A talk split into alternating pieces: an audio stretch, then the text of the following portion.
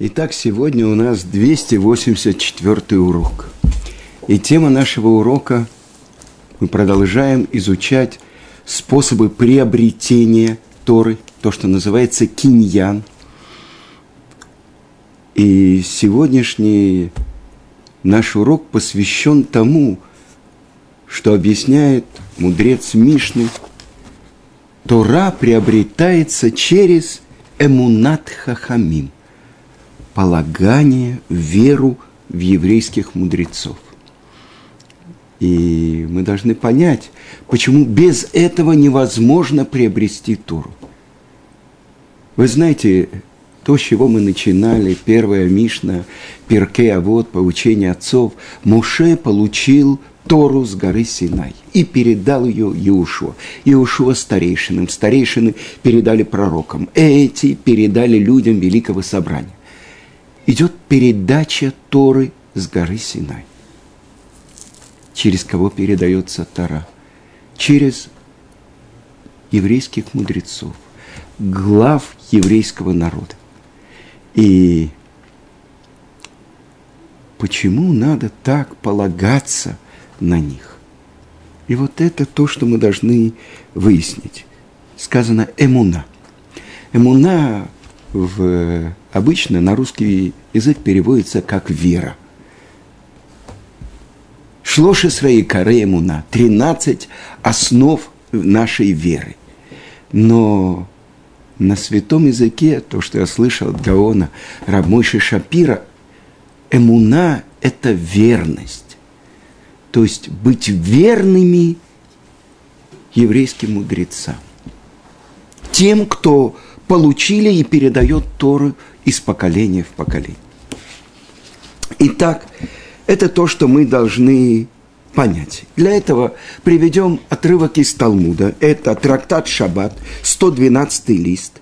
И говорит Талмуд, что если первые мудрецы, имеется в виду мудрецы Мишны, которые называются Танаим, они как ангелы то мы как люди. А если они как люди, то мы как ослы. И не как ослы.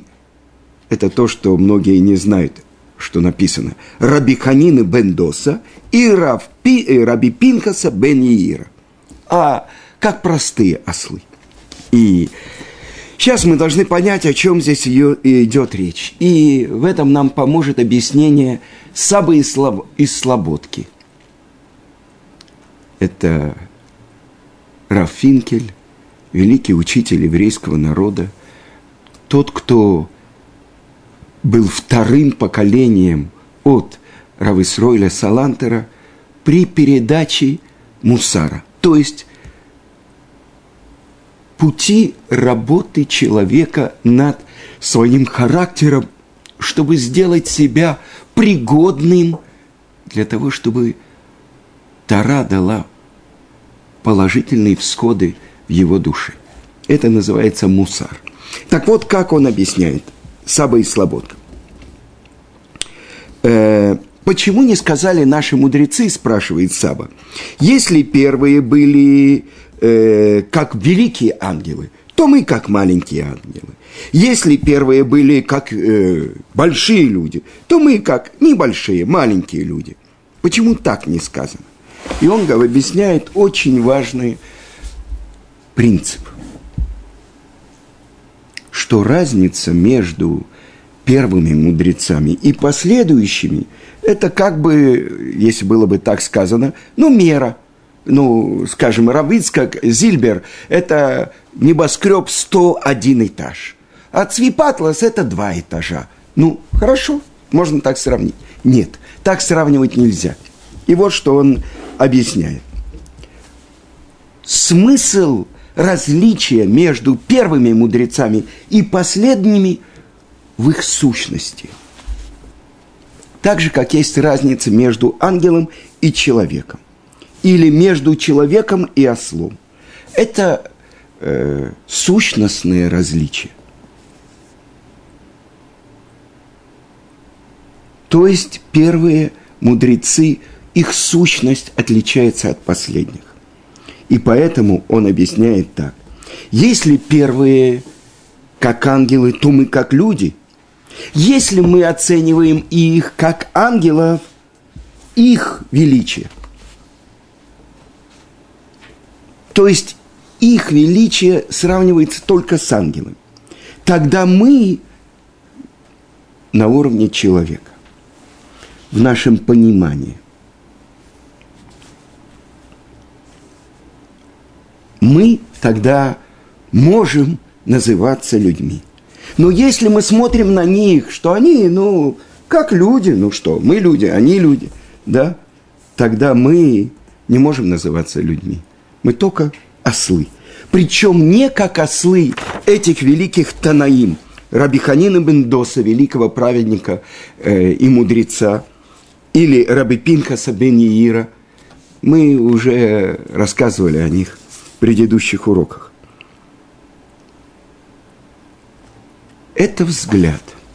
То есть, как мы принимаем, как мы смотрим на предыдущее поколение.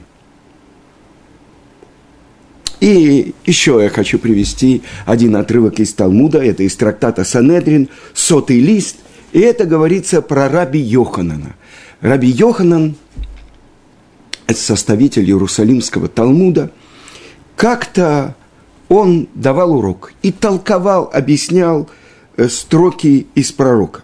Что в будущем Творец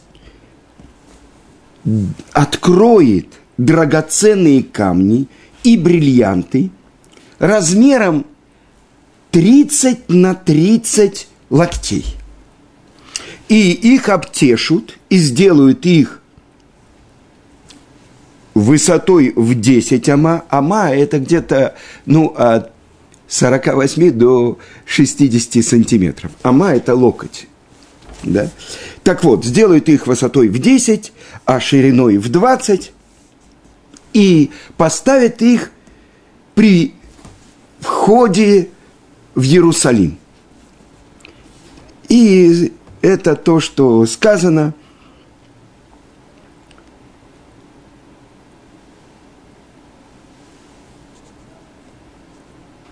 Вы сам ты и поставлю их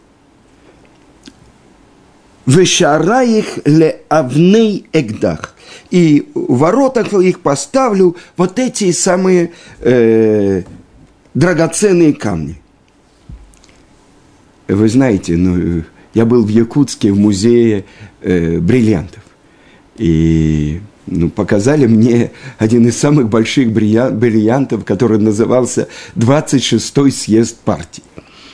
Но это особенные, берут алмаз, его особенным образом обрабатывают, гранят. И а здесь говорится про э, безумные размеры. Так это в будущем так сказано. И на это толкование э, сказано «лигле галав» ото Талмит. Один из учеников рассмеялся. «Ну, что ты такое говоришь? Где сейчас мы можем такое увидеть, чтобы в будущем Творец э, показал такие камни? Если бы сейчас мы видели какой-то пример, тогда понятно. И отправился на корабле этот ученик в, э, за море, и где-то в море он увидел ангелов служения, которые оттесывали вот эти бриллианты. И он спросил, что это? Ответили ему ангелы, в будущем у ворот Иерусалима будут поставлены эти камни. Вернувшись из заморского путешествия, этот ученик пришел к Раби Йоханану и увидел, что он сидит и толкует, передает ученикам Тору. И тут этот ученик подошел к Раби Йоханану и сказал, «Раби, ты хорошо толковал. Как ты толковал, так я увидел. То есть я увидел ангелов, которые отесывают эти э, драгоценные камни, бриллианты, и он думал, что сейчас учитель его поздравит, спасибо, что ты получил подтверждение моим словам. И что ответил ему Раби Йоханан? Рейка, им ло раита ло и манта, пустышка, пустой человек. Если бы ты не увидел этих ангелов, ты бы не поверил? Ты насмехаешься над словами еврейских мудрецов? Обратил на него взгляд, и э, сказано в нескольких местах Талмуда, и превратил его в груду костей. Что это значит? Если ты бы не увидел, ты бы не поверил. Если бы ты не увидел этих ангелов, ты бы не поверил, что мои слова истина. Ведь ты должен был бы оценить мои слова как слова ангела. Так объясняют комментаторы. И это то, что написано в трактате Хагига – им доме аравле малах Хашем цвакот и вакеш торами пиху. Если похож твой рав на ангела, служителя Творца, проси Тору из его уст. Если ты видишь в своем учителе вот этого ангела, тогда ты должен получать Тору из его уст, и ты не должен искать подтверждение в реальности. То есть, в чем был недостаток, ущерб этого ученика? То, что он не видел величия своего рава. И, несомненно, это не было местью. Это было то, что этот ученик не мог воспринять адекватно, правильно слова – ну, как ученый, без эксперимента. То есть мы должны воспринимать слова первых мудрецов и верить, что все их слова сказаны бы Руаха Кодыш. И что такое Руаха Кодыш? Как-то недавно я был в Москве, меня спросили, а вот что это такое дух святости? Вы знаете, у других народов они вводят себя в транс, говорят на языках. Это э, святой дух. Объясняют наши мудрецы. Вся книга псалмов царя Давида написана «Беруаха Кодыш». Что это такое? Есть пророчество Невуа, а есть чуть меньший уровень – Руаха Кодыш – сказано, что когда Давид играл, не сходил на него Руаха Кодыш, дух святости. Что это такое? Когда перегородки тела не являются преградой между человеком и его божественной душой. И в связи с этим я хочу вам рассказать то, что недавно мы начали на прошлой неделе учить третью книгу Торы, книгу Ваикра. И в самом названии книги и в написании этого первого слова, с которого начинается вся третья книга Ваикра, заключены великие тайны. Хотел Муше написать Ваикар, то есть случайно – встретился Творец, позвал Творец. А Творец сказал, нет, напиши «Воикра». И воззвал. И обратился Творец к Муше. Ведь э, вы знаете, что происходило.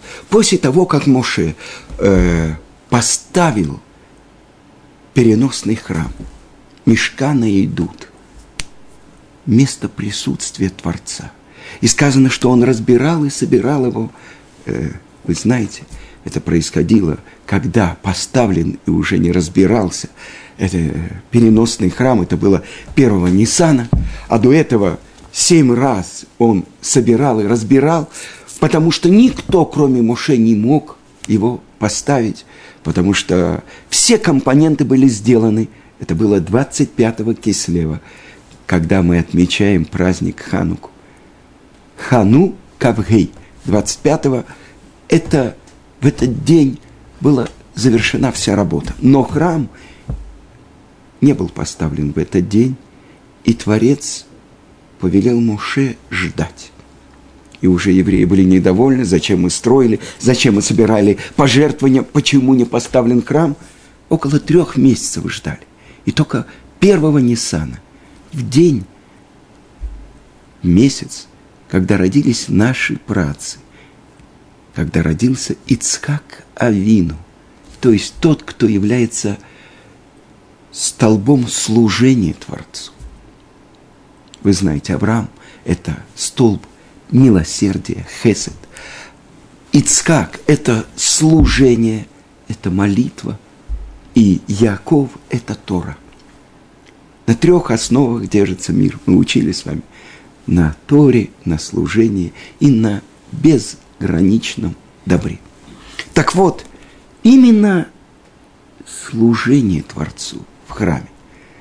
И то, что Муше хотел написать, случайно встретился. Так вот, Муше поставил переносный храм, и уже он не мог служить, как первосвященник должен был служить Аарон. Но Муше уходит и стоит в, стол, в толпе, как все другие. На этом кончилась моя роль, так думает Муше. Сейчас Творец выберет кого-то более достойного. И вот с этого начинается третья книга. По-другому она называется Турат Куаним, то есть служение в храме. И Творец говорит, напиши Алиф, Ваикра, и возвал. Но Моше говорит, можно я напишу буква Алиф маленькая. А в трактате Шаббат написано, что означает буква Алиф. Алеф бина, постигай понимание. Это буква Алиф. Алиф. Кто я такой, чтобы быть источником мудрости Творца? И так как ты умолил себя ради Торы, Тора будет называться твоим именем, говорит Творец. Так написано тоже в трактате Шаббат. Мы говорим пятикнижие Моисеева. Хумаш Моше. Так вот это то, что мы учим. С другой стороны, мы с вами сейчас приближаемся к празднику Пурим. Пурим злодей Аман бросал пур, жеребий, чтобы уничтожить весь еврейский народ. Такого не было ни до, ни после. Даже в Египте левиты не служили, э, девочки новорожденные оставались. Это было первый раз во всей истории попытка полностью уничтожить весь еврейский народ. И кто же противостоял этому замыслу?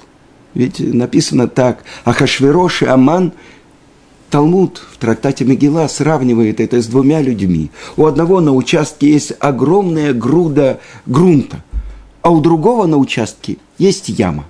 Так же, как этот хочет избавиться от этой груды, другой хочет ее приобрести. Вот я отмерю, отмерю 10 тысяч талантов серебра, чтобы ты передал мне право решать, что будет с этим народом.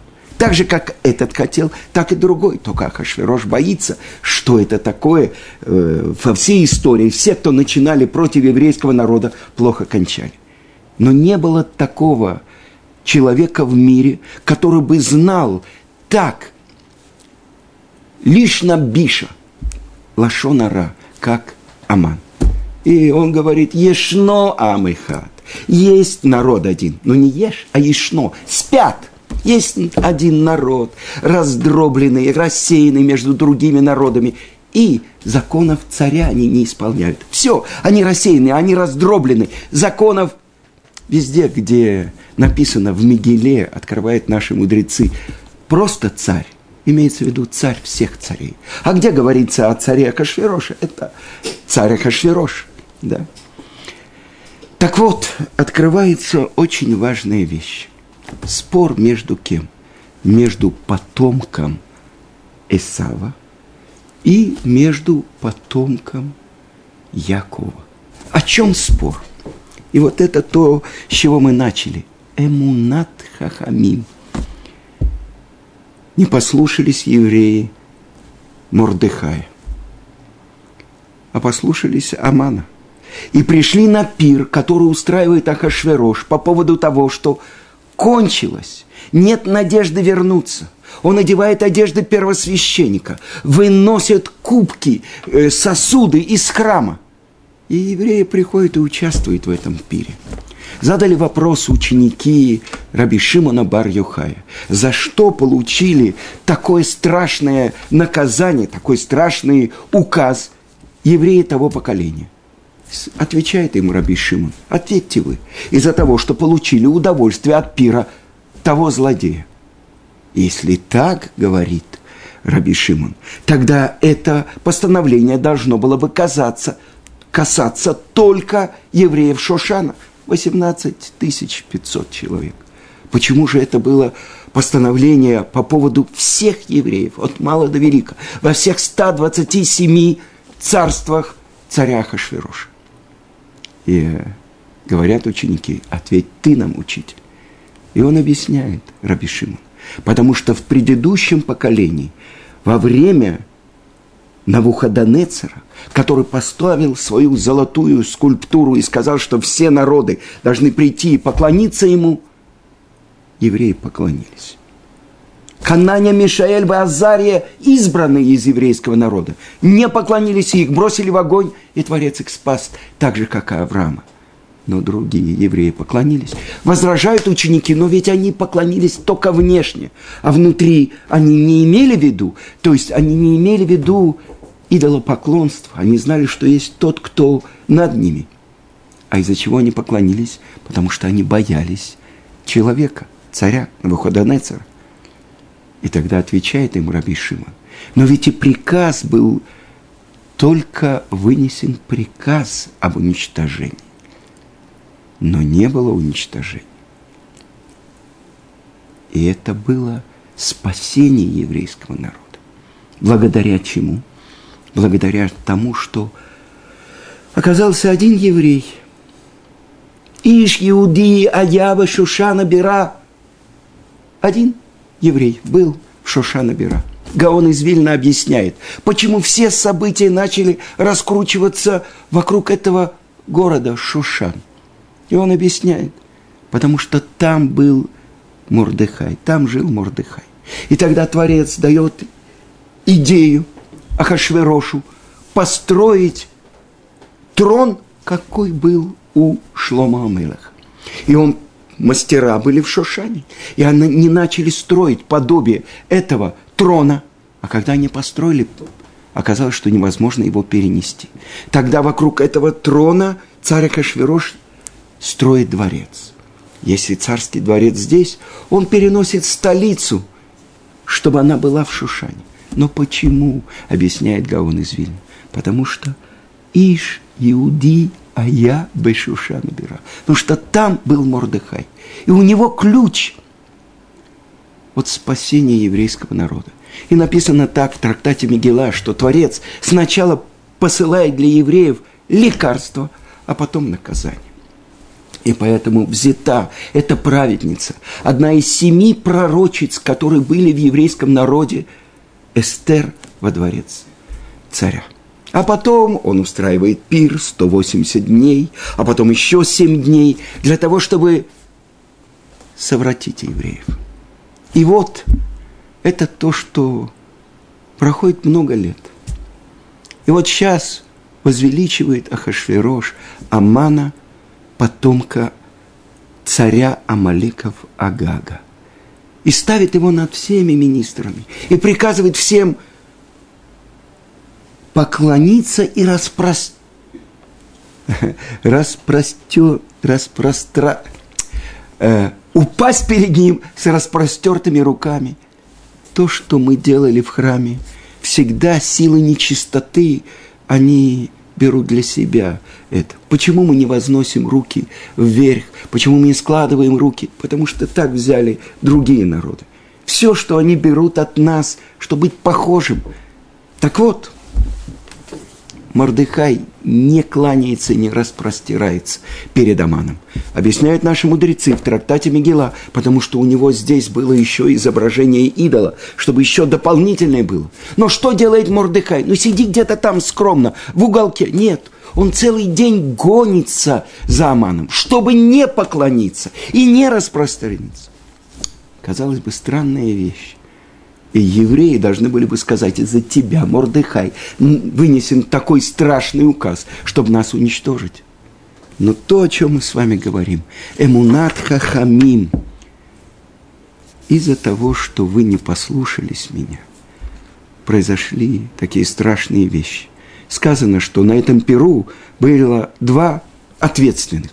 С одной стороны Аман, с другой стороны Мордыхай. Говорит Акашвирош, евреи Шошана. Будет Эхшер самый лучший. Мордыхая Иуди отвечает за Эхшер. А за развлечение, за то, в каком виде будут официантки подавать, отвечает Аман. И Мордыхай предупреждает евреев, не ходите. Как? Меня лично послал, при, призвал на пир в Георгиевский зал Кремля сам верховный правитель. А я не пойду, это плюнуть ему в лицо. Я удержусь. Так говорил каждый еврей. И пошли на пир, и согрешили. И вот прошло много лет, мне кажется, около девяти лет. И вот сейчас вынесен вот этот приговор. И вместо того, чтобы обвинять Мордыхая, евреи приняли на себя. Вы знаете, трое суток говорит Эстер, чтобы вы постились, не ели, не пили. И тогда я пойду и с риском для жизни войду в царский, в зал, где сидит царь. И так же, как я лишилась родителей, сказано, что в трактате Мегила, когда родилась Эстер, умер ее отец. А когда зачала она, умер ее отец, когда она родилась, умерла мать. Она сирота. И взял ее и воспитывал ее, ее двоюродный брат Мордыхай. Так вот, сейчас Мордыхай, который взял ее себе в жены, который воспитал ее, он один из 70 мудрецов Санедрина, величайший мудрец в еврейском народе, который знает все мудрости. Он передал это, она, его жена, стала достойный пророческих откровений. И вдруг эту праведницу забирает дворец. И понимает Мордыхай, что это сделано только для спасения еврейского народа. Потому что он и она потом царя Шауля, первого царя Израиля, который не выдержал испытания. Он должен был, как первый царь, уничтожить Амалека. А он сохранил царя Амаликитян, Агага и крупный скот, и мелкий скот. То есть не выполнил назначение. И вот сейчас не думай в своем сердце, что ты одна спасешься в царском дворце. И когда это происходит? Это происходит в Песах. И Эстер говорит, чтобы все евреи постились, не ели, не пили. Как? Сейчас же Песах. Сейчас же нужно выпивать четыре бокала вина. Из Торы заповедь есть э, кусочек мацы величиной кизайт. Рассказывать сыну э, «Ваигадета лебинха» про все чудеса были, которые были, когда мы выходили из, Гип, из Египта. И отвечает Эстер Мурдыхаю, если сейчас мы не сделаем то, что я прошу, то кто сказал, что в будущем году конце пасхального сетера мы говорим лишь она, баба Иерушалайм обнуя. Будет тот, кто останется, чтобы произносить эти слова. В авар Мордыхай написано в Мегиле, которое написано Баруха Кодыш, пророческим даром Мордыхаем и Эстер. Авар и переступил Мордыхай. И в пасхальную ночь сидели евреи за пасхальным столом. Было маца, было вино, но они не ели и не пили – и спрашивал сыну отца, «Маништана лайла за Микола лейлот». Чем эта ночь отличается от всех ночей? Во все другие ночи мы едим отцу, мы выпиваем четыре стакана вина, а сейчас мы запрещено нам пить. Потому что мы забыли то, что мы получили с горы Синай. Мы хотели раствориться, стать как все народы. Раздроблены, разъединены. Так вот, евреи Шошана Бира трое суток не ели, не пили, чтобы вывести из своего тела остатки той трапезы, которую они ели во дворце у Ахашвероша. А все другие евреи во всех 127 странах, у них был пост другой. Шини, хамиши, шини. То есть понедельник, четверг, понедельник. Эти трое суток. Вехен они, и также я, и мои девушки, говорит Эстер, будем поститься. Как? Она должна прийти в тронный зал царя. Она должна показаться ему прекрасной, чтобы привлечь его внимание. А если он отворачивается, один закон – смерть. Трое суток Вехен, объясняет Гаон из Вильна, а я 70 часов не буду есть и пить. Кав и Нун. Кав – это 20, а Нун – это 50. И сказано, что Творец послал специально ангелов, чтобы поддерживали ее. Сказано в Талмуде, что она была ярокрокот, бледная, зеленая. Так вот, сейчас, после трое су, после того, этих э, голода э, и поста трех суток, она еле стоит на ногах.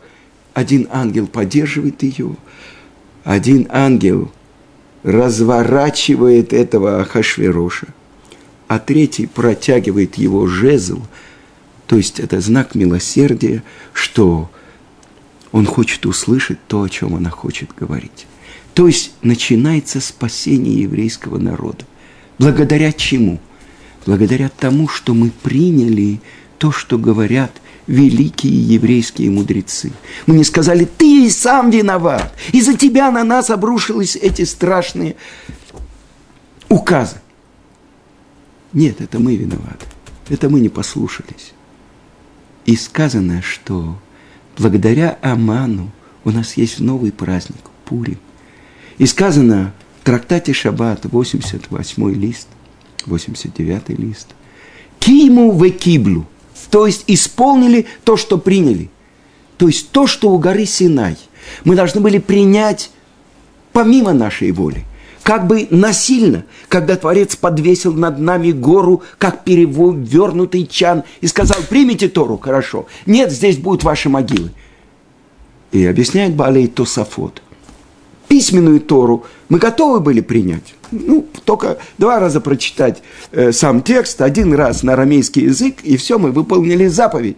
А устную Тору, которая требует углубленного понимания, осмысление работы, раздробление всех сил, это мы приняли только насильно. А сейчас это было новое дарование Торы. Мы приняли устную Тору. А где находится устная Тора? Спрашивает Талмуд. Она находится в сердцах еврейских мудрецов. Мы приняли и у нас появились новые заповеди, посылание подарков один другому, блю, э, б, бедным, э, пода, э, блюд один другому, трапеза, чтение Мегила. Сколько мы приняли на себя дополнительных заповедей от мудрецов. Это значит, что мы, что бы ты нам ни дал, готовы исполнять. То, что тогда у горы Синай мы приняли, сейчас – мы приняли добровольно, из любви. Уже у нас нет никакого оправдания. Ты нам дал насильно, что мы могли сделать.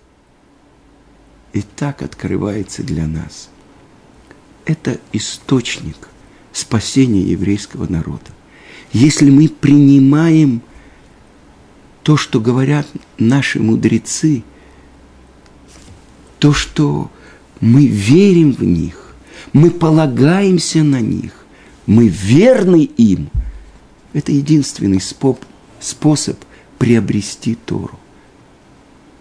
Чтобы у нас был праздник получения Торы заново в наши дни, когда правит Амалек всем миром и воюет против Торы и против еврейских мудрецов – если мы примем и положимся на наших мудрецов, через это и у нас будет часть в Торе.